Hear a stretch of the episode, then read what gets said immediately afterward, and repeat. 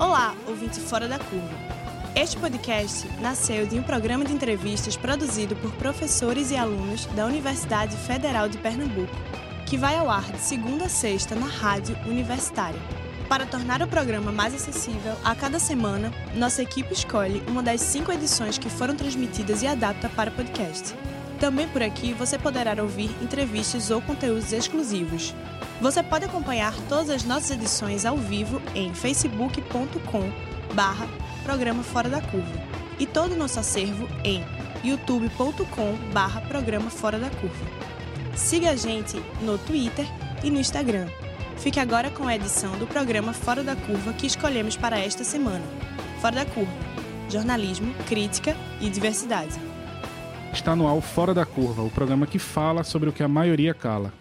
Meu nome é Bruno Nogueira, eu sou jornalista e também professor do Departamento de Comunicação da Universidade Federal de Pernambuco. Quem está comigo hoje é o cientista político Sérgio Ferraz e também o professor e doutorando em Direito pela Universidade Federal de Pernambuco, Arthur Albuquerque. Bom dia, pessoal. Bom dia, Bruno. Bom dia, bom dia, Bruno. Bom dia, os ouvintes. Bom dia, Arthur. Bom dia, professor. O Supremo Tribunal Federal protagoniza mais um capítulo neste que é um dos anos mais turbulentos da política nacional. Os 11 ministros se reúnem na próxima quarta-feira, às 9h30, para dar continuidade ao julgamento de ações que questionam a constitucionalidade da prisão em segunda instância. A prisão em segunda instância diz que o réu, condenado a pena privativa de liberdade, inicie seu cumprimento após a decisão da segunda instância, ainda que estejam pendentes recursos às instâncias extraordinárias, que é o caso do Superior Tribunal de Justiça e o próprio STF. Isso, de um certo modo, expõe uma parte da crise política do país. Né? Se a gente recordar bem, o STF mudou o entendimento sobre a prisão em fevereiro de 2016. E em março, um mês depois, o ex-presidente Lula foi alvo de uma condução coercitiva, dando início ao processo que levaria à denúncia do Ministério Público em São Paulo em setembro e, eventualmente, dois anos e dez ações penais depois na sua prisão. Agora, a série de reportagens Vaza Jato do portal Intercept mostram como o Supremo Tribunal Federal estava alinhado com a Operação Lava Jato, com o impeachment da presidente Dilma Rousseff e as ações por trás da prisão de Lula, além de outras questões como uma severa disputa de poder entre o Supremo e o Ministério Público. Se o STF entender que a prisão em segunda instância é inconstitucional, isso pode significar então a liberdade de Lula, mas também de 4.895 outros réus acusados de crimes que vão do furto ao homicídio e, segundo o ministro Dias Toffoli, cerca de 170 mil detentos. Frente a esse cenário, Fora da Curva inicia a semana perguntando o que mais esperar do STF. E eu vou começar a nossa conversa com uma questão dupla. Tá? É, por que vocês acham que o Supremo decidiu votar isso agora? Né? E que entendimento vocês têm sobre a constitucionalidade da prisão em segunda instância? Vontade. É. Bem, é, o Supremo é, Tribunal Federal, ele a, a, trajetória do Supremo, principalmente nos últimos cinco, seis anos, hum. tem tirado o Supremo da posição de uma posição de fronteira, de árbitro do sistema político, de guardião da Constituição, e trazido ele, trazido o tribunal para o próprio jogo político, num processo, evidentemente, que fragiliza as instituições, que fragiliza a própria democracia. Né? Então, a agenda do Supremo, sabe, que a tua pergunta, quando você pergunta por que agora, né, hum. isso tem a ver com a agenda do Supremo, a agenda do Supremo ela tem sido extremamente determinada em função uh, da atmosfera política em função dos cálculos que os próprios ministros fazem a respeito da conveniência ou da inconveniência de discutir determinados assuntos. Então, respondendo de uma maneira bastante direta, eu acho que o Supremo vai estar tá partindo para discutir agora, no mês de outubro e novembro, como aliás já se antecipava, quem cobre o tribunal, quem conhece um pouco o tribunal já ali por agosto, antecipava que exatamente agora, em outubro e novembro, o Supremo ia enfrentar uma série de, de decisões que têm repercussões políticas muito grandes. E isso se dá, evidentemente, por conta da mudança da, da atmosfera política. Eu acho que o que está no coração da, da decisão do Supremo de, de, de enfrentar essas questões, a questão do segundo grau, a questão da suspeição eh, do juiz Sérgio Moro, vem a ser, evidentemente, o que foi revelado pela, pela Vaza Jato no trabalho admirável do, do The Intercept. Eu uhum. acho que isso daí mudou é, a, Mudou a, a, perspectiva, mudou a posição de muitos ministros e isso é determinante na, na, para entender a postura do Supremo agora. Eu concordo, eu concordo totalmente com o que o professor falou e complementando então a fala do professor, já expôs bem o porquê do Supremo estar tá decidindo apenas agora. Eu vou tocar na segunda parte da tua pergunta, Bruno, hum. que foi sobre a constitucionalidade da prisão em segunda instância. Olha só, é o seguinte, se você me perguntar se o ideal é prender após a decisão de segunda instância ou se nós devemos esperar os recursos no STJ, no STF, eu vou te dizer, essa resposta é bem complexa, certo? Eu não sei o que é que seria melhor. Agora, o que não é complexo é o que está na Constituição, no artigo 5 inciso 57. O artigo 5 inciso 57 diz: ninguém será culpado antes de sentença judicial transitada em julgado. O que é que significa isso? Que ninguém, via de regra, ninguém pode ser preso antes dos recursos do STJ, no STF, antes da sentença transitar em julgado, ou seja, antes de não caber nenhum outro recurso. Nesse momento é que a pessoa poderá ser presa. Isso é uma regra clara, translúcida da Constituição, artigo 5 inciso 57. Então, nesse sentido, é obviamente inconstitucional a prisão após a segunda instância. Agora, debater a Constituição, se a Constituição se equivocou, se não se equivocou, é um debate possível, claro. Se o ideal seria a prisão após a segunda instância, podemos debater se seria o ideal ou se não seria ideal. A gente pode discutir a Constituição, mas a gente não pode deixar de cumpri-la. E a Constituição, como eu estou dizendo, é bem clara: prisão, via de regra, só depois do trânsito em julgado. E nesse sentido, é inconstitucional a prisão em segunda instância. É, e compilando aqui algumas informações né, sobre, sobre esse assunto, vi um dado social que eu acho que é importante nessa questão, que diz que a prisão em segunda instância é responsável, seria responsável pela superlotação de prisões. Né? Vocês acham que essa é uma medida que prejudica os réus mais pobres, as pessoas que, tão, que têm menos recurso para contratar advogado? Qualquer política de encarceramento, Bruno, na minha opinião, ela hoje joga na deterioração das nossas condições de segurança e joga no aumento da criminalidade. Por quê? Quando você não usa a pena alternativa, quando você coloca pessoas que é, fizeram, transgrediram minimamente, né? É, é, quando você coloca eles nas penitenciárias brasileiras, dominadas pelo crime organizado, o que você está fazendo é dar mão de obra nova para o crime pesado para as estruturas pesadas do crime. Por exemplo, a lei, a, a, a, legislação sobre drogas, que deixou de especificar a quantidade de substância que lhe enquadra como traficante, né? Isso é uma mudança até bem intencionada, talvez, que ocorreu alguns anos atrás, mas que hoje leva a quê? Leva a decisões que tendem a encarcerar cada vez mais gente e, pior, é, filtradas claramente por um viés é, classista e racista. Uhum.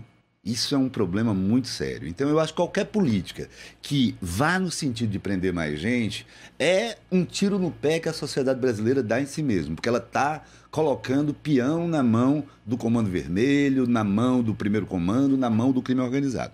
Agora, eu queria voltar um pouquinho para essa questão que, que Arthur e que vocês colocaram da, da constitucionalidade da prisão em segunda instância, para a gente, eu concordo plenamente com o Arthur quando ele disse que a gente pode discutir, e podemos e devemos discutir, o que é que é melhor do ponto de vista político, do ponto de vista de uma sociedade civilizada. Se é melhor prender logo, se é melhor prender depois. E eu acho que há um problema no Brasil que a gente não deve esquecer, que é o problema da impunidade. Uhum. A impunidade sempre foi uma questão. O fato de que você, com advogados é, bem pagos, que sabem manejar recursos, você consegue escapar aí dos rigores da lei. Você consegue praticamente se imunizar em relação à justiça. Só que esse é um problema do sistema recursal. Nós temos um sistema de recursal complexo aqui que permite essas manobras. Né? Eu acho que reformar o sistema recursal foi uma discussão que teve em pauta eh, durante muito tempo no Brasil. Infelizmente, até perdeu um pouco a, a, a prioridade agora e não perdeu por acaso. Isso hum. se conecta um pouco com essa discussão. Porque, na verdade, a decisão do Supremo em 2016 foi um pouco uma decisão substituta ao fato de que não se reformou o sistema recursal. Uhum. Né? Porque Quando você olha para a questão da constitucionalidade, na verdade, o artigo 283 do Código de Processo Penal, que é o artigo que está no coração das três ações declaratórias de constitucionalidade que estão sendo discutidas no julgamento em curso no Supremo, né, que continua quarta-feira, sobre a, a, possibilidade de se prender após o segundo grau, esse artigo do, do Código de Processo Penal, o que é que ele diz? Ele diz que, salvo o flagrante delito e, e salvo as prisões cautelares, que são a prisão provisória e a prisão preventiva, você só pode ser preso quando não há mais sentença, ou seja, depois do trânsito em julgado. E esse artigo, que é interessante, é o seguinte: esse artigo foi escrito justamente para compatibilizar o Código de Processo Penal, que é de 1941, com a Constituição de 88. O governo Itamar formou uma comissão de juristas especialistas para discutir isso. Depois o próprio governo Fernando Henrique. E foi José Carlos Dias, ex-ministro da Justiça de Fernando Henrique, que mandou o projeto para o Supremo, aliás, para o Congresso. Mandou o projeto de reforma do CPP. E aí tem uma informação que eu acho que é, a, a, que é interessante, né? O, o, o, Congresso mudou muita coisa no projeto. A tramitação foi longa, durou 10 anos. O artigo 283 que já tinha a redação atual, em momento nenhum foi alterado, porque havia um consenso de que era assim que a Constituição determinava. Então não havia polêmica. Esse é um dado muito interessante para a gente pensar, né? Sim, bem interessante. Agora, retomando a tua pergunta sobre a questão se é, agravaria a questão do encarceramento, Sim. etc., a prisão em segunda instância, e do réu preso, do condenado preso, pobre, uhum. rico, quem é que está afetado por essa mudança, né? São perguntas extremamente pertinentes e que eu, como professor aqui, acho que eu tenho um papel de desmistificar hum. algumas ideias. Bora lá, primeiro ponto. Olha, hoje em dia a população carcerária do Brasil é de mais ou menos 900 mil pessoas, certo? 900 mil presos. Presos em segunda instância são 5 mil. São 5 mil pessoas presas em segunda instância. Você pode pensar, ouvinte aí em casa, ou enfim, no trânsito, no trabalho, que 5 mil de 900 não é um número considerável. Mas se você considerar que já há um super encarceramento, esses presos já vivem em situação deplorável, já há um número exorbitante de pessoas dividindo uma cela, o que hoje em dia você, a gente sabe que o sistema processual penal não ressocializa. Uhum. 5 mil faz toda a diferença. E são e se você. E ainda assim, sem pegar grandes números, certo? 5 mil, é, 900 mil presos, 5 mil presos é, em segunda instância, 900 mil presos ao total. Sem pegar grandes números, se você. O que eu penso é o seguinte, Bruno: se você tem uma pessoa, duas, sequer, que foram presas injustamente, que foram presas depois de uma decisão em segunda instância, e que o STF e o STJ venham a reformar essa, essa decisão, certo? Veio a demonstrar que essa pessoa não deveria estar preso, presa. Isso por si só já é um argumento que justifica, que legitima a ideia de que se deve esperar sim o trânsito julgado, que se deve esperar o STF, que se deve esperar o STJ, para não haver a possibilidade de uma pessoa que pode ser inocentada depois, uma pessoa que pode não ter a culpa reconhecida, justamente por um tribunal superior, pelo STJ ou pelo STF, vindo a ser presa. Uhum. Se essa pessoa pode ser inocentada, se ela, se ela ainda tem a chance de se soltar, de se livrar, de sair da prisão, então não a coloquemos na prisão. Se uma, duas, três dessas cinco mil pessoas que estão presas agora no Brasil, por decisão decorrente apenas da segunda instância, tiverem a sua, de, a sua decisão de segunda instância reformada pelo STJ ou pelo STF e vierem a ser soltas, isso por si só já demonstra que houve uma falha no sistema que ela foi presa injustamente, que ela foi presa equivocadamente. Uhum. E, que por isso ela de... e que por isso sim deve se esperar para todos o trânsito julgado da sentença, que é o que está no inciso 57 do artigo 5 da Constituição. Agora, só respondendo o segundo ponto uhum. do réu pobre. Sim. Tem um tempo para falar. Tem. Que é isso, isso é bem importante. Eu vejo muitas pessoas dizendo é, que essa ideia de ah, só aprender depois do trânsito julgado, do STF, do STJ, beneficia apenas os mais ricos e não os, e não os mais pobres, porque os mais pobres não teriam como marcar é, com advogados que vão interpor recursos, etc., que vão entrar com, com recursos na, no STJ, no STF, os mais pobres não têm acesso a esses instrumentos. Uhum. Os mais ricos, por sua vez, têm acesso a esses, a esses instrumentos, então vão conseguir suspender a prisão, por assim dizer, e os mais pobres não. Bem, Diante desse argumento que é apresentado não apenas pelo senso comum, mas sim por pessoas abalizadas, como o ministro Luiz Roberto Barroso, eu vi uma entrevista recente dele falando isso, que é, essa medida de. O, se você espera o trânsito julgado, você só beneficia o mais rico tal. Bem, isso me vem duas ideias, certo? A primeira ideia é a seguinte: olha, se os mais ricos estão tendo mais garantias no processo penal, o que a gente tem que fazer é igualar essas garantias é fazer com que os mais pobres também tenham essas garantias, também consigam ser assistidos dessa forma, também consigam se ver representados nos tribunais superiores. E não retirar garantias. A interpretação em relação a direitos humanos deve ser sempre ampliativa. Uhum. A gente sempre deve ampliar. Se tem um grupo que tem determinadas garantias processuais, estendamos essas garantias para toda a população. Então, o primeiro ponto é esse. Mas o segundo ponto que eu acho que é mais pertinente, mais interessante, e aqui eu trago meu papel de desmistificar, é que essa ideia de que esse tipo de, de que essa mudança, essa agora possível mudança para a prisão apenas no trânsito julgado só beneficiaria os mais ricos, é um mito. Uhum. É um mito. Beneficiaria sobretudo os mais pobres mesmo. Então essa conversa do ministro Barroso, etc, de que ah, só vai para os mais os mais ricos é um mito, que já foi inclusive provado, já foi desmontado, já foi desmistificado, perfeito, pelo próprio STJ e pelo próprio STF. Uhum. Há uma pesquisa no âmbito dos dois tribunais, e aqui eu vou me valer da pesquisa do STJ, realizada entre os anos 2015 a 2017, que demonstra que das pessoas, do, das pessoas que entraram com recurso no STJ pedindo absolvição ou pedindo diminuição de pena, 40% foram representados pela Defensoria Pública. Para quem não sabe, a Defensoria Pública é justamente a responsável por assistir os hipossuficientes. Aqueles que não têm dinheiro para pagar um advogado procuram um defensor público. Pois bem, 40% das, 40 das, entra, das pessoas que entraram com recurso no STJ entre 2015 e 2017 foram pessoas representadas pela Defensoria Pública, ou seja, hipossuficientes. Pessoas que não têm dinheiro para arcar com advogado. Se você pegar os outros 60%, que entrou no STJ com recurso para ser absolvido, ter a pena diminuída da, segunda, da decisão da segunda instância, se você pega esses 60%, foram assistidas por advogados particulares. Mas não significa que esse 60% todo, esse, todos esses 60% têm dinheiro. Pode, tem tem uma, são ricos. Uhum. Se você tiver pelo menos aí 20% desses 60% que não são ricos, mas que tiveram condições de pagar advogado, e 40% da defensoria pública, você já tem uma maioria de pobres entrando com ações no STJ, no STF. E só para encerrar minha fala, e o que essa pesquisa também, também demonstra é que a defensoria tem uma vitória, normalmente tem vitória, cinco vezes maior do que os advogados particulares quando entram com recursos no STJ, nesse caso no STJ. Uhum. Ou seja, essa medida é voltada sim para os mais pobres.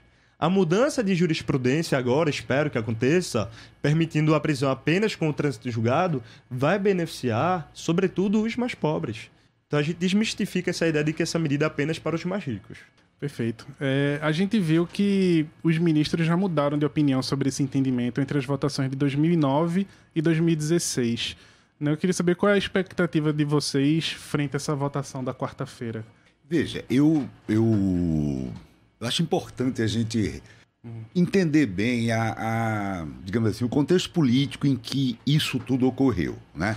Então eu, eu volto a insistir em alguns pontos. Hum. Até 2014 não existia essa controvérsia. Era um ponto pacífico que o artigo 283 do CPP e o artigo 5 inciso 57 da Constituição é, é, conviviam harmonicamente. Na verdade, o, o, o, artigo do CPP havia sido redigido em função da necessidade de tornar o Código de Processo Penal é, harmônico com a Constituição. Né? Uhum. Então, juízes, juristas, professores de direito, mesmo membros do Ministério Público, ninguém colocava essa dúvida.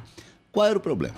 Eu acho que há, havia um problema geral da sociedade, eu acho que há, há um problema de morosidade da justiça que sempre foi uma preocupação e continua sendo, e que, na minha opinião, tem a ver com um sistema recursal complexo e talvez excessivo. Esse é um ponto que deve ser resolvido de uma maneira própria, ou seja, você pode conversar sobre enxugar o sistema recursal. Uhum. Né? Nós podemos ter um sistema mais ágil em termos de instâncias, diminuir essas instâncias, ter menos oportunidades de recursos, essa é uma discussão legítima, mas isso não aconteceu. E qual era o problema? O problema é que em 2016, no auge da Lava Jato, qual era a situação que a gente tinha antes da mudança do entendimento do, do Supremo Tribunal Federal? Você tinha a seguinte estrutura de incentivos. Você tinha réus com bons advogados sendo pressionados para uh, fazer delação premiada pela força-tarefa. Uhum. Né? Só que, na situação em que a prisão só acontecia após o último recurso, qual era a estratégia ótima, a melhor estratégia para esses réus? Se manter sem fazer o acordo. Se manter sem fazer um acordo para não assumir a culpa e jogar, jogar no quê? Jogar no manejo hábil dos recursos, jogar eventualmente numa reversão da condenação numa instância superior e jogar, inclusive, numa eventual prescrição. O tempo jogava a favor dos réus, mantida a orientação que vinha desde, é, é, desde sempre. Né? Aí o que é que acontece? Diante disso, a pressão da, da, da Lava Jato era para alterar essa estrutura de incentivos.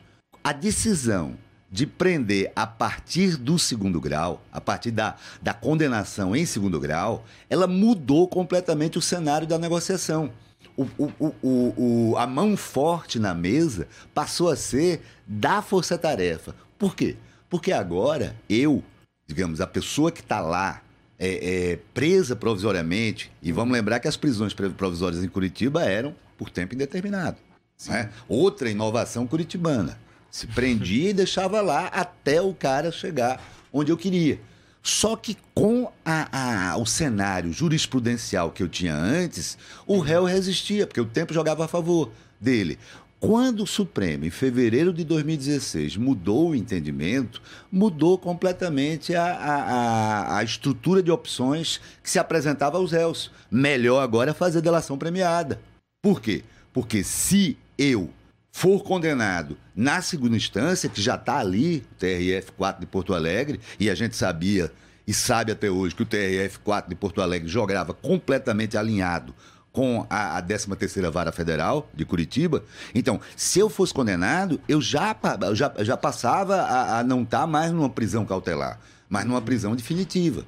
Né? Então, aí, o que é que a gente teve como consequência básica da mudança jurisprudencial? A, o disparo da indústria da delação premiada.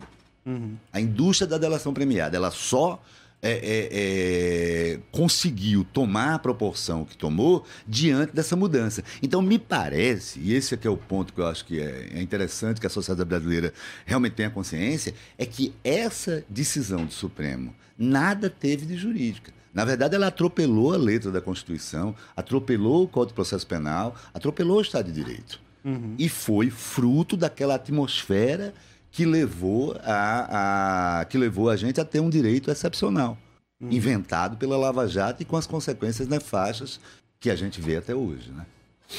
Mas. Sim, mas... em relação à votação da quarta-feira. Mas aí agora, ah. o que é que aconteceu? Hum. Essa, esse clima, essa atmosfera que nós tínhamos há dois, três hum. anos atrás, ela mudou completamente. Uhum. Né? Primeiro que a, que a, a sociedade tem hoje muito mais informação sobre o que ocorreu nesse período. Sim. Né? Nós não temos mais aquela, aquela situação de polarização, aquela, aquela manipulação da opinião pública, né? Uhum. aquela dicotomia entre corruptos de um lado e pessoas do bem do outro. A gente viu que, a, a, a, situação é muito mais complexa. Né? Uhum. Na verdade, você tinha, você, você a partir não só da Vaza Jato, eu acho que a Vaza Jato ela veio para consolidar, uhum. para deixar transparente que as pessoas, né, é, que uh, se propuseram institucionalmente, que o Ministério Público, que a Justiça Federal, que a Polícia Federal, é, desrespeitaram a própria lei ao combater a corrupção, passaram uhum. por cima da, da, da, da própria norma constitucional, das próprias normas legais, e não se pode admitir isso. Né? Uhum. Então, essas coisas foram ficando claras. E o próprio Supremo Tribunal Federal se sentiu ameaçado. Uhum. Né? Se sentiu ameaçado até na figura dos seus ministros. Né? E houve claramente um choque, é, claramente a, a, a possibilidade né, de você, procurador, policial federal, auditor da Receita Federal, você invadir, por exemplo, sigilo bancário de alguém uhum. a partir de um pedido do WhatsApp, né? Nenhuma formalidade, tudo na base da, da, da, da, da informalidade. Né? Isso tudo mexeu muito com, com os ânimos em Brasília.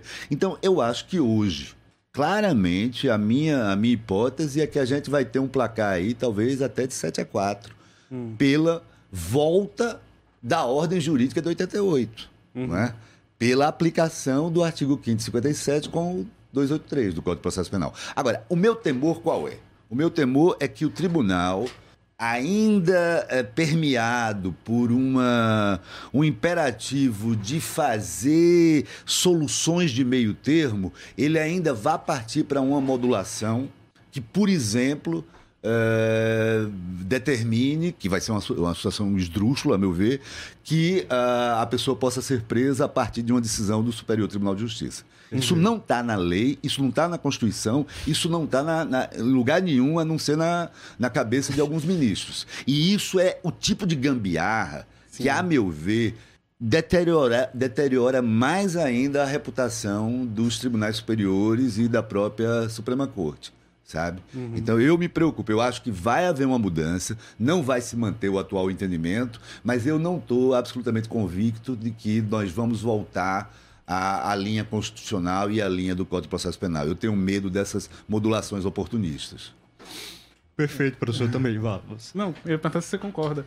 Não, perfeito, professor, exatamente. E o que o senhor colocou no final é justamente um dos meus maiores medos também, da, do Supremo querendo agradar ambos os lados, por assim dizer, Isso. quer agradar aquelas pessoas que veem que na Constituição tá lá, artigo 5 157, a pessoa só poderá ser declarada culpada após o trânsito julgado, tá muito claro isso, você pode discordar, a gente pode debater se a Constituição fez certo ou não fez, mas como eu tô dizendo, tem que cumprir.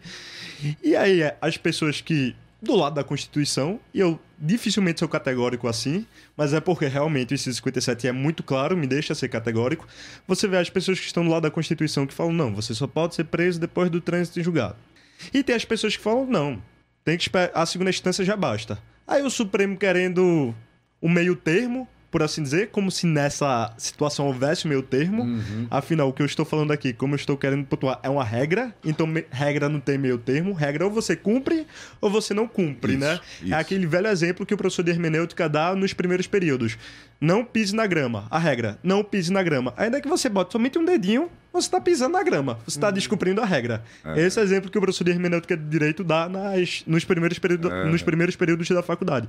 O artigo 5 inciso 57 da Constituição diz: ninguém será considerado culpado até o trânsito julgado. Se você inventa, coloca o meu termo, não. Até o STJ. Até o STJ decidir você ainda assim está ferindo a Constituição. Você ainda assim está deixando de cumprir a Constituição. Você ainda assim está descumprindo essa regra. É aquela coisa, ainda que você coloque só um pé na grama, você está pisando na grama. Uhum. Ainda que você não bote os dois pés, só um, você ainda está pisando na grama. Mas o Supremo, eu acho que para querer agradar gregos e troianos, querer agradar os dois lados, vai dizer: não, olha. A gente não espera o trânsito em julgado, o STJ basta, mas também a segunda instância não basta fica no meu termo. Não é até o trânsito julgado, mas também não é. Só a segunda instância não vai valer para prisão. O STJ aí conta para prender a pessoa. Não, mas ainda assim você está desagradando inclusive os dois lados. É. Né? Eu aposto que quem é a favor da prisão em segunda instância não vai gostar dessa decisão. Uhum. E quem é a favor da Constituição, quem está defendendo a Constituição, esses 57, artigo 5 também vai dizer, olha, a regra continua a ser descumprida. Bem, então eu concordo, tenho muito medo dessa modulação aí é, que o STF talvez venha fazer. E bem, só para complementar, hum. eu acho interessante a gente focar nos votos da ministra Rosa Weber e do ministro Gilmar Mendes. Uhum. Que em 2016 tiveram uma determinada posição, né? Favorável à presença em segunda instância, mas eu acho que são duas pessoas aí que vão alterar o placar, que vão mudar de opinião. Isso. Até porque seus votos foram muito frágeis, é. argumentos muito esdrúxulos em ambos é, de Rosa Weber e do ministro Gilmar Mendes. Teve gente que disse que o ministro, que o voto do ministro foi suicida, né? Foi contraditório. E bem, eu acho que os dois já mostraram aí, já sinalizaram que vão mudar de posição agora nessa quarta-feira. E aí a gente provavelmente vai conseguir uma inversão de É, placar. Agora, como, como o professor está colocando, meu medo é que essa inversão de placar seja no sentido de permitir a prisão depois da votação do STJ. É, Só complementando o que o Arthur está dizendo, eu acho que ter- a gente tem que estar de olho nesses dois votos e mais no ministro Celso de Mello. Há quem diga que o ministro Celso de Mello também teria uma posição mais, é, é, mais alinhada agora com, a, a- com o Código de Processo Penal e com o artigo 557. Ah, a questão também que a gente tem, tem, que, tem que ver, aí eu aproveito também para falar um pouco dessa estrutura do Supremo Tribunal Federal, em que ah, prepondera a figura do ministro em detrimento da figura do colegiado. Né? Então a gente no Brasil a gente se acostumou com essa coisa dos votos individuais, né? E, e não há uma estrutura que incentive os próprios ministros a se entenderem. Eu acho que isso tira força do tribunal. Isso deixa o tribunal. Eh, deixa o tribunal oferecer placar à sociedade brasileira em vez de oferecer decisão sólida. Né? Eu me preocupo muito com isso, porque quanto mais a gente tem uma situação de radicalização na sociedade, quanto mais a pola- polarização política aumenta, mais a gente precisa que os árbitros do jogo estejam fortalecidos para eventualmente garantir o Estado de Direito. E o que a gente vê no Brasil, não é de hoje, mas de anos para cá, é, em vez dos árbitros estarem na fronteira garantindo as regras do jogo, eles estão dentro do campo, misturado com os jogadores. Isso é muito perigoso. Meu nome é Bruno Nogueira, eu estou hoje no estúdio com Sérgio Ferraz, que é cientista político, e Arthur Albuquerque, que é professor e doutorando em Direito. É, essa é uma medida que ela estava prevista em certo ponto no pacote anticrime do ministro Sérgio Moro, né, é, que parece ter hoje uma situação muito mais delicada dentro do governo Bolsonaro. né? O, o próprio presidente falou que iria aceitar a decisão do Supremo, ele não ia tentar intervir de nenhuma forma no, no que fosse decidido, que for decidido na quarta-feira. É, vocês acham que essa relação pode ter um impacto nessa votação, como uma forma do Supremo passar recado ao presidente, por exemplo?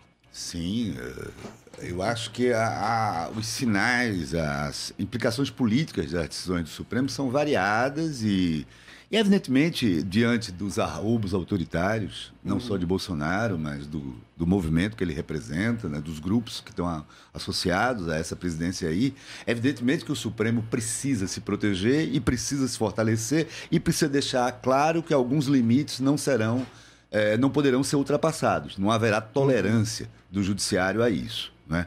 Agora, eu acho que você se referiu, Bruno, ao fato de que o ministro Sérgio Moro enviou no projeto anticrime, no pacote anticrime, a, a, a mudança eh, da, do momento em que seria cabível a prisão. Né? Isso. Então, a gente estava conversando aqui no intervalo né, que ainda que a gente ache legítima a discussão, mas veja que o caminho que o ministro da Justiça escolheu para fazer isso é um caminho já por si, a priori equivocado. Porque, veja, está na Constituição essa regra de que a prisão só pode acontecer depois do trânsito em julgado, quando não há mais recurso. Né? E Bruno estava lembrando, a gente estava lembrando aqui, Bru- Bruno e Arthur, vocês dois estavam lembrando, né? Que não se trata apenas de uma regra que está no artigo 5 57, é uma cláusula pétrea. Né? Então, o caminho que o ministro da Justiça escolheu de modificar essa, essa diretriz, esse comando constitucional por via legal, ele em si já é inconstitucional. Não é, não é a, a- a sede própria. Né? Você não altera uma Constituição mudando uma lei. Né? Então, mas de todo jeito, eu acho que o grupo de trabalho, o grupo de trabalho tem feito, o grupo de trabalho foi criado pelo presidente da, da Câmara dos Deputados, o deputado Rodrigo Maia, para estudar esse projeto, estudar não só o projeto do, do ministro da Justiça, mas também aquele projeto sobre a mesma temática que o ministro Alexandre de Moraes tinha encaminhado ainda na época do governo Temer, o grupo de trabalho tem feito, uh, uh, tem feito uma reflexão interessante e tem, eh, digamos assim, eh, alterado essa proposta, ah, afastando certos pontos que, que realmente não cabem. Né? Não, só, não só esse problema que a gente está discutindo aqui, mas, por exemplo, o excludente de licitude, que é uma das maiores preocupações hoje de quem está preocupado com direitos humanos no Brasil, que é aquela proposta do governo de permitir que o policial mate sem responder depois, e que o Sérgio Moro está sustentando.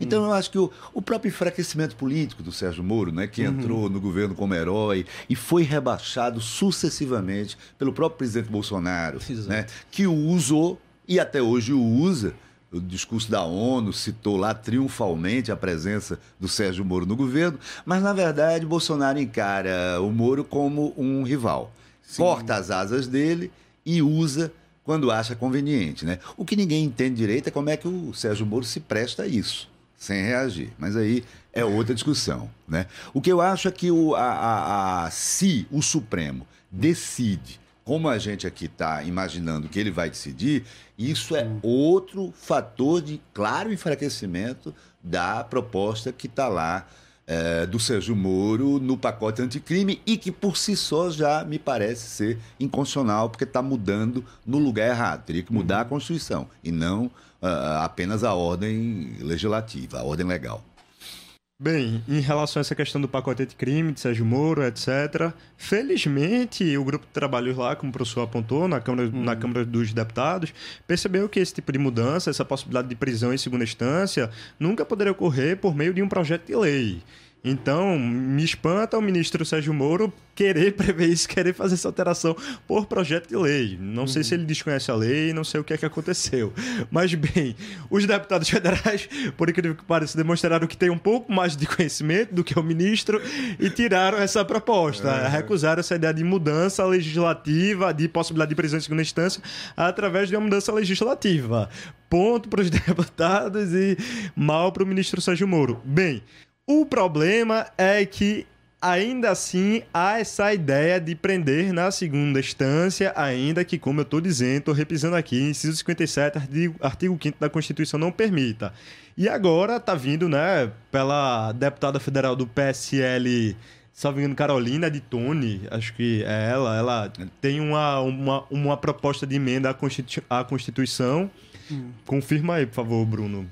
Caroline de Tone. Caroline de Tone, uhum. isso. Ela é deputada federal pelo, é, pelo PSL, pelo Partido do Presidente, e ela está como relatora de uma proposta de emenda à Constituição que quer justamente permitir a, a prisão após a segunda instância. O problema é que, como nós estávamos inclusive debatendo aqui no intervalo, é que esse tipo de alteração não pode ser feita nem por proposta de emenda à Constituição. Nenhuma emenda à Constituição pode fazer com que seja possível a prisão em segunda instância. Por quê? Porque eu, Arthur, professor, acho que é certo, acho que é errado. Não! Minha opinião não, não conta nesse momento. A, porque a Constituição está muito clara. É como eu estou dizendo, é uma regra, não é um princípio, é uma regra. Inciso 57, artigo 5 da Constituição. Você só pode ser declarado culpado depois do trânsito julgado. E veja, se tem essa regra na Constituição que protege todos os indivíduos, se você, ouvinte, que está me escutando agora, você, enquanto indivíduo, você só pode ser preso, segundo o artigo 5 e 57 da Constituição, uhum. por sentença transitada em julgado, de, depois que não cabe nenhum recurso, depois que todos os recursos foram examinados. Esse é um direito seu, ouvinte. Então, se eu estou conseguindo individualizar esse direito, se eu estou dizendo que esse direito é seu enquanto pessoa, enquanto indivíduo, é um direito individual. E enquanto direito individual, ele é cláusula pétrea. Vá lá no artigo 60, parágrafo 4 da Constituição, você vai ver que uma das cláusulas pétreas são os direitos individuais. E o que é que significa cláusula pétrea? É aquilo que não pode ser alterado nem por emenda à Constituição. Então, este direito individual não pode ser suprimido nem por emenda à Constituição. Então, este direito individual que você, ouvinte, tem de somente ser preso depois do trânsito julgado, ele não pode ser suprimido nem por emenda à Constituição. E assim, Bruno, algo que eu fico muito. Bruno e professor Sérgio, algo que me, me faz ter muita preocupação, que eu fico muito preocupado, é o seguinte a gente analisando essa questão da prisão em segunda instância, etc. E agora eu falei de cláusula pétrea, direitos humanos tal. E aí as pessoas devem ficar pensando, você ouvinte deve ficar pensando, que isso se restringe a essa questão. Se restringe à prisão em segunda instância, prisão depois do trânsito julgado, você ouvinte deve pensar assim, ah, eu nunca vou cometer um crime, eu não tenho que ter essa preocupação, afinal uhum. de contas, eu nunca vou ser julgado por um crime, etc, tô livre. Eu, eu Arthur, também acredito que eu nunca vá cometer um crime, então também realmente isso não me afeta. Mas o problema é que a gente tem que pensar num contexto maior, num âmbito maior. Se o Supremo começa a flexibilizar, começa a descumprir determinadas regras, começa a suprimir direitos individuais, nesse caso, esse direito específico de você só ser preso depois do trânsito julgado, se o Supremo começa a suprimir, começa a não a, a, não prestar atenção em regras, a não cumprir regras, como a do inciso 57, artigo 5 da Constituição, de que você só pode ser preso depois do, depois do trânsito e julgado, o que eu fico pensando é, e depois disso? Começa assim, né? Começa com isso. Uhum. Começa com esse direito individual sendo suprimido. E depois, outros direitos não poderão ser suprimidos. A gente não está abrindo vespeiro. Se a gente aplaude a decisão, se a gente aplaude a possibilidade de prisão em segunda instância, ainda que afronte esse direito individual, porque a gente pensa, tá, eu nunca vou estar nessa situação, nunca vou estar sendo julgado criminalmente. Tá, nessa situação não. Mas depois, outros direitos individuais que lhe afetem. E aí, como é que fica? A gente abre, vai abrir essa possibilidade do STF é, decidir de modo contrário, ou então, agora que a gente está se focando na emenda constitucional, a gente vai abrir a possibilidade de outras emendas constitucionais reprimirem, suprimirem direitos individuais, tal qual essa pretende. De, deixa, eu, deixa, eu fazer um complemento, que eu acho claro, que isso que você está falando é muito importante, Arthur. A, discussão muitas vezes aparece para a sociedade como se houvesse uma contradição entre a garantia individual e o combate à impunidade. Né? Porque eu acho que a sociedade quer as duas coisas. A sociedade precisa ter proteção, as pessoas precisam ter seus direitos respeitados, mas ao mesmo tempo a criminalidade, a corrupção, a violência, ela precisa ser combatida. E é preciso que o sistema de justiça apresente resultados. Não é? não é possível que, essa, que, que, que a gente também tenha uma justiça morosa que se prolongue por décadas. Eu acho que é importante a gente deixar claro que, essas, que esses dois valores, garantia individual de um lado e é, combate à impunidade, efetividade da prestação jurisdicional do outro, elas são perfeitamente conciliáveis, desde que a gente saiba onde a gente tem que alterar as coisas. Na minha opinião, o que a gente precisa encarar é o sistema recursal.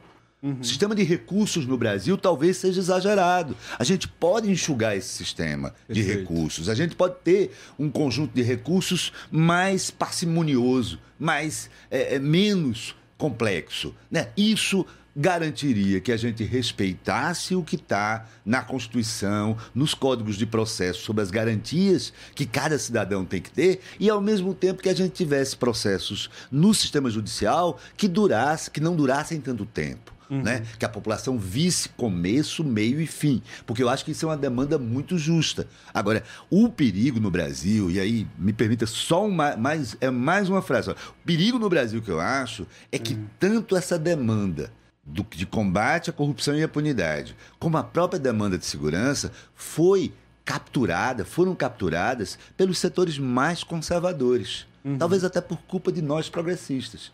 Eu acho que a gente tem que ter uma agenda para a segurança, e tem, e tem que ter uma agenda também para o combate à impunidade. Porque senão a gente vai deixar isso para setores que não têm compromisso com a democracia nem com a cidadania. Eu lembro que a gente falou bastante disso aqui na época da eleição, né? Do, Lembra? É, exatamente, é, exatamente. Eu, eu queria aproveitar uma coisa que foge tanto à conversa da gente de hoje, né?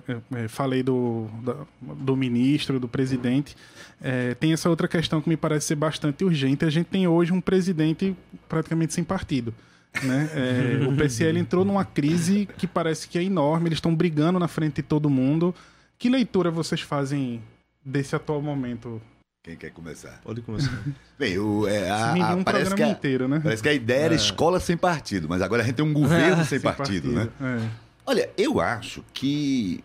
Primeiro, a gente tem que contextualizar para dizer o seguinte: há um divórcio hum. entre a presidência da República, o presidente da República, hum. o grupo que o cerca, a sua família e os problemas reais do Brasil. É impressionante como se consegue exercer com tamanha irresponsabilidade esse cargo. Uhum. Porque a gente está aí com desemprego, miséria, violência, o, o mar do, as praias do Nordeste aí sofrendo o maior, de, o maior desastre ambiental que se tem notícia. E a energia, a atenção, o foco do Palácio do Planalto são em coisas completamente diferentes. Me parece que o que está acontecendo nessa guerra é uma disputa pelas coisas mais mundanas do mundo: dinheiro e poder.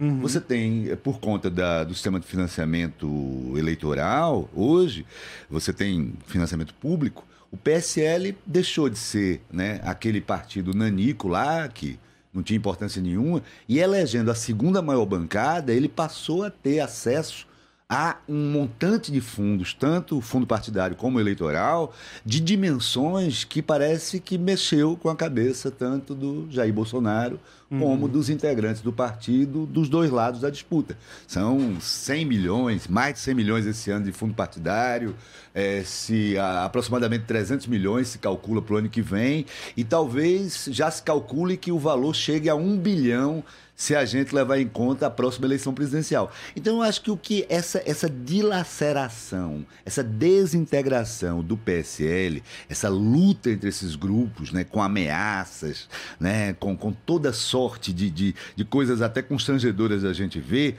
tem a ver com a disputa por dinheiro e pela capacidade de dominar os diretórios e definir as candidaturas, mas aponta mais uma vez também por uma característica, a meu ver, recorrente do presidente da República, que é a completa incapacidade de dialogar. A hum. completa incapacidade de negociar. Porque eu eh, aí vou me permitir fazer uma suposição. Eu me permito supor que quem está no, no, no, na presidência, o Bivar, as pessoas hoje que controlam o PSL, estariam dispostas a negociar, até porque é do interesse Sim, deles, está no governo, está numa situação que eles nunca Perfeito. disputaram. É um pessoal que sempre foi baixo clero, que agora está no, no primeiro time da política, tendo acesso a uma possibilidade de influenciar o jogo político, como, como talvez jamais imaginaram. Então, me parece que o que há é, é, é, uma característica de Bolsonaro de sempre tratar as instituições e tratar os grupos, tratar as pessoas na base do seguinte: você ou você se dobra à minha vontade e faz o que eu quero, ou eu rompo e vou embora. Só que ele esqueceu que é presidente da República, que precisa ter uma base parlamentar mínima, que ele não tem, e ele está destruindo tudo isso e multiplicando os problemas brasileiros e exercendo uma, uma irresponsabilidade que deixa a gente muito preocupado quanto Sim. aos rumos desse país. E sabe o que também me preocupa muito, professor? Além da, das ações de Bolsonaro, mas isso sempre me preocupa, é, a população, o eleitor. Porque é o seguinte, você vê Bolsonaro tendo esse divórcio, então, com seu partido, PSL, tendo todos esses problemas uhum. com o PSL, falando que quer ser do partido, dizendo uhum. que o partido não lhe representa tal, enfim. Mas o que você percebe, sobretudo parte do eleitorado de Bolsonaro, e que é um eleitorado considerável, obviamente, tanto é que ele conseguiu se eleger, é que esse discurso não desagrada. Muito pelo contrário, esse, esse discurso parece que agrada. Uhum. Parece que vai naquela onda que Bolsonaro entoou na candidatura e que ele continua entoando, mas agora ele é presidente, então nem faz, não fazia sentido na candidatura, agora faz menos ainda enquanto presidente de que, como você estava colocando, nenhuma instituição presta, nenhum partido presta, e que ele está acima de tudo isso, que ele está acima de todos esses problemas. Essa imagem é que parece que me passa para o eleitor, que o eleitor compra, o eleitor de Bolsonaro compra, então fica favorável ao, ao presidente. É a ideia de que não, veja só, o PSL está envolto de uma série de sujeiras, de falcatruas, de laranjas, etc. E por, e por isso, o presidente Bolsonaro, muito honesto, muito íntegro, está querendo se divorciar do partido. Uhum. Essa é a ideia que parece que Bolsonaro quer vender para os seus eleitores e seus eleitores parecem estar comprando. E eu tenho muita preocupação com isso.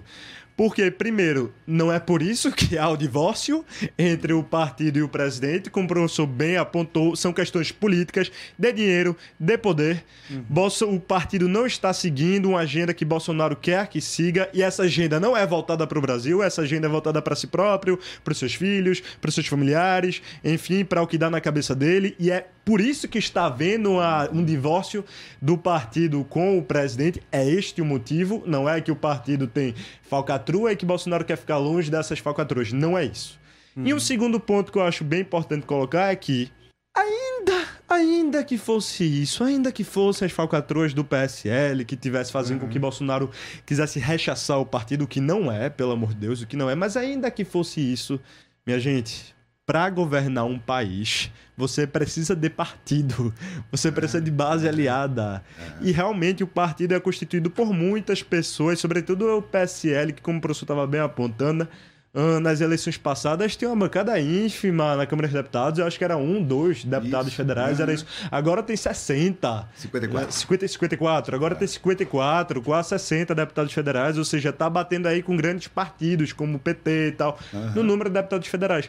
Então, um partido que tem uma grande quantidade de pessoas rep representadas no Congresso Nacional. E claro que você vai ter, como em todo partido, ou a, a, fruta podre, por assim dizer, como todo partido. E você tem que saber dialogar. Você vai ter que saber dialogar, seja lá qual for o seu partido, seja lá quem seja o presidente, tem que saber dialogar com o partido, tem que pensar no partido como um todo.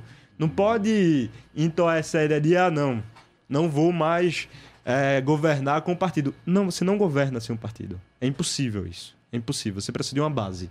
Então, ainda que fosse problemas no PSL, de caráter ético, etc., que tivesse afastando o presidente, a ideia é que um presidente não se afaste do seu próprio partido, é que ele resolva, que ele uhum. faça faxina no partido, Sim. e não que ele saia. Se sua Exatamente. casa está com problema, se sua casa está com infiltração, você não abandona a sua casa, não. Você resolve a infiltração é. da sua casa. Você saindo da sua casa, a sua casa vai desmoronar. Você não vai resolver o problema da sua casa, nem parece que Bolsonaro está saindo da casa. E vale salientar, ele não está saindo da casa por uma infiltração, por um problema ético, de caráter, do partido, dos políticos. Não é por isso. É como o professor bem apontou. É por dinheiro, é por poder. É isso. É, eu, a gente já está chegando no, na reta final do programa, uhum. é, mas tem uma, uma, outra questão, né? O, se fala nesses números dos do, do 5 mil e tantos é, réus que vão ser afetados, mas o grande nome por trás de toda essa questão com o STF é Lula. Né? É, na expectativa da libertação de Lula, já se fala não apenas numa candidatura para 2022, mas também como a única que conseguiria derrotar uma possível reeleição de Bolsonaro. Vocês concordam com isso ou vocês acham que tem outras movimentações do centro e da direita tomando força?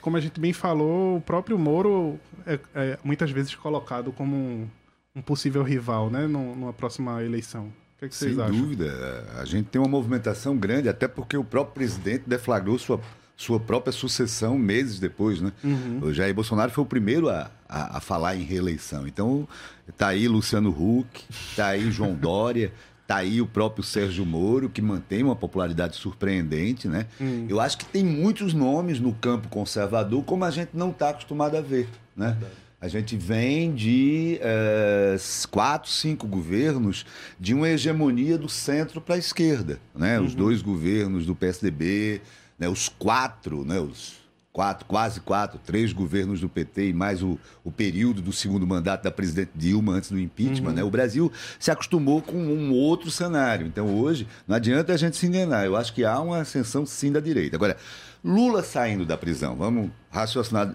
por essa hipótese, né, que parece provável, mesmo que não seja no julgamento em curso, mas talvez no julgamento uhum. sobre a suspeição do juiz Sérgio Moro, que está na segunda turma do, do Supremo. Né? Uhum. Uh, claro que muda. Muda até porque o, o nível, quer dizer, diante da, da, do tipo de discussão que a gente vê em curso no Brasil, a presença de Lula dá, tem uma dimensão que vai, vai fazer diferença. Agora, eu. Ah, uma questão que a gente tem que pensar e talvez seja interessante olhar para a Argentina, é até que ponto a, a, figura de Lula de novo no cenário ele é, é, polariza e reagrupa a direita também. Um efeito uhum. meio paradoxal.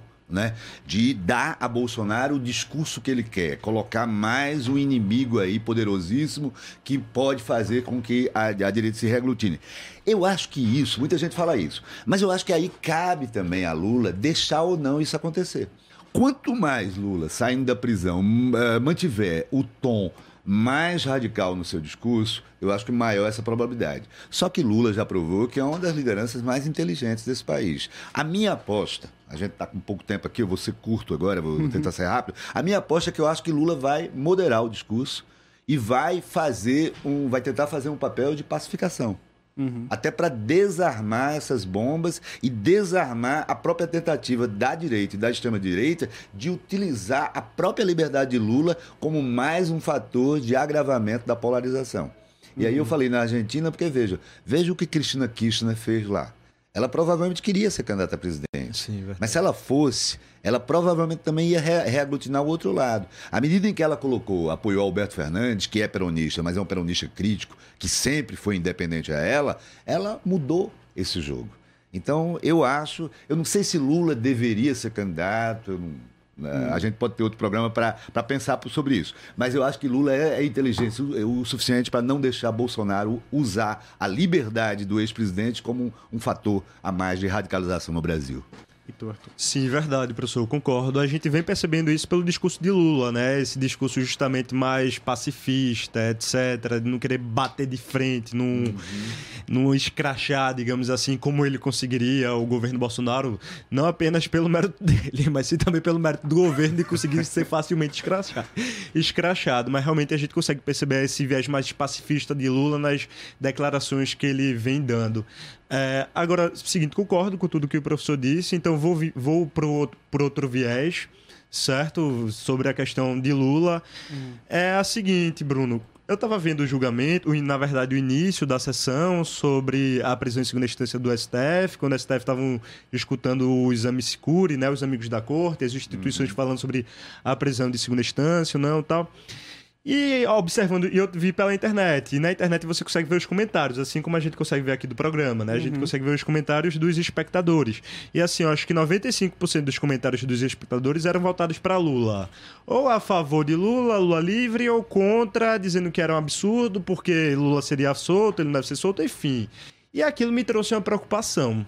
Seguinte, de fato, Claro, nós devemos debater essa questão de Lula, porque Lula é uma das pessoas que está presa apenas por condenação em segunda instância, ou apenas por, por condenação em segunda instância. Há um recurso foi julgado pelo STJ, enfim, talvez seja considerado, mas não tem ainda o trânsito julgado em relação a Lula. Então, Lula seria, sim, um dos possíveis beneficiados, por uma mudança agora na jurisprudência do STF. Então, e Lula, obviamente, faz toda a diferença na, no país, na, no cenário eleitoral tal. Então, se deve debater a questão de Lula. Então, você ouvinte que, tá, que escutou toda essa conversa pensando em Lula, fez certo, imagine que esteja comentando aí em relação a Lula. Tem sentido, obviamente, porque toca o presidente, mas a minha preocupação é isso vai além do presidente. Por uhum. mais que o presidente represente muito para os seus amadores e odiadores, por assim dizer, e isso vai além do presidente. O presidente é uma pessoa do ex-presidente. O ex-presidente é uma pessoa extremamente importante, etc. Mas é uma dentre as 5 mil, dentre as 5 mil pessoas que estão presas pela segunda instância. E como eu estou batendo aqui na tecla, isso também não se restringe a própria prisão em segunda instância, mas sim a possibilidade de flexibilização de direitos individuais que é bastante nociva. A gente não deve flexibilizar, não deve diminuir direitos individuais. Um direito individual agora, tocante ao processo penal, sendo flexibilizado, pode ser um vespeiro, pode abrir um vespeiro para outros direitos individuais que não estejam na seara do processo penal, que estejam na seara do direito civil, no direito consumidor, enfim, no direito que chegue mais ao cidadão, digamos assim, comum. Eu tenho esse tipo de preocupação. A gente tem que falar de Lula, mas não é só Lula que vai que interessa tá. nesse julgamento. Que, desculpa te interromper. Claro, lógico. A não. gente já estourou o tempo aqui. É, queria mandar um, um, um abraço para todo mundo que mandou comentário aqui. Sérgio da Mata, Vlad Queiroz, Gilberto Cícero, Heloísa. O programa hoje foi super movimentado aqui na, na internet. O programa teve produção e roteiro minha, Bruno Nogueira. Nas redes sociais, Larissa Rocha. Os trabalhos técnicos de Chico Rocha. Uma boa semana para todos. Este podcast Fora da Curva foi adaptado de um dos nossos programas de rádio por Vitor Aguiar.